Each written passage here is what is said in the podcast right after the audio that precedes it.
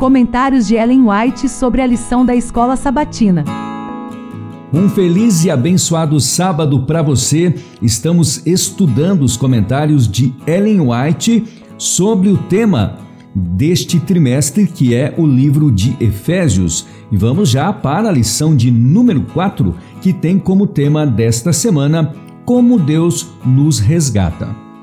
E hoje, dia 15 de julho, nós lemos. Aceitando a Cristo como seu Salvador pessoal, o ser humano é conduzido à mesma íntima relação com Deus e desfruta seu favor especial como o seu Filho amado. Ele é honrado e glorificado intimamente associado com Deus, estando sua vida escondida com Cristo em Deus. Oh, que amor, que maravilhoso amor! A pureza de Cristo revelou-lhe sua própria impureza em seus aspectos repulsivos. Ele se afasta do pecado que corrompe, olha para Jesus e vive. Ele encontra um caráter envolvente, dominante e atrativo em Jesus Cristo, que morreu para livrá-lo da deformidade do pecado e, com lábios trementes e olhos lacrimosos, declara: Ele não terá morrido por mim em vão a tua clemência me engrandeceu. Salmo 18, 35. Ó oh, precioso, amorável e longânimo Jesus, quanto minha alma te adora! Que uma pobre, indigna e pecaminosa alma possa apresentar-se diante do Deus Santo, completa na justiça de nosso substituto e fiador.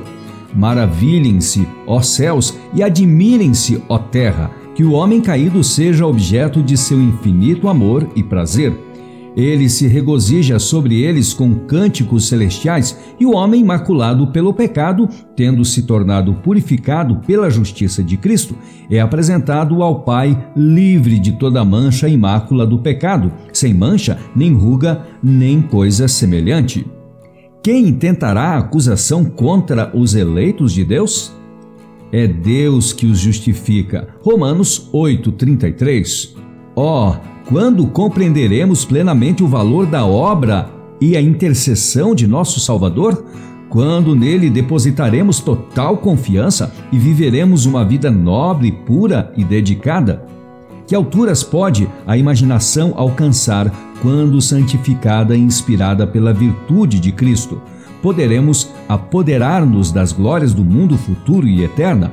Poderemos viver como se víssemos a Ele, que é invisível? Caminhem pela fé e não por aquilo que enxergam.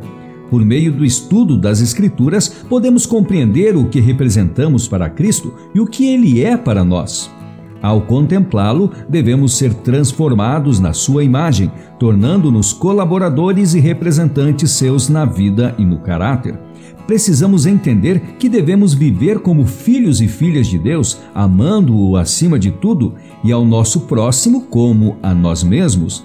Devemos viver uma vida pura e perfeita por amor a Cristo. Devemos amar a perfeição porque Jesus é a personificação da perfeição, o grande centro de atração.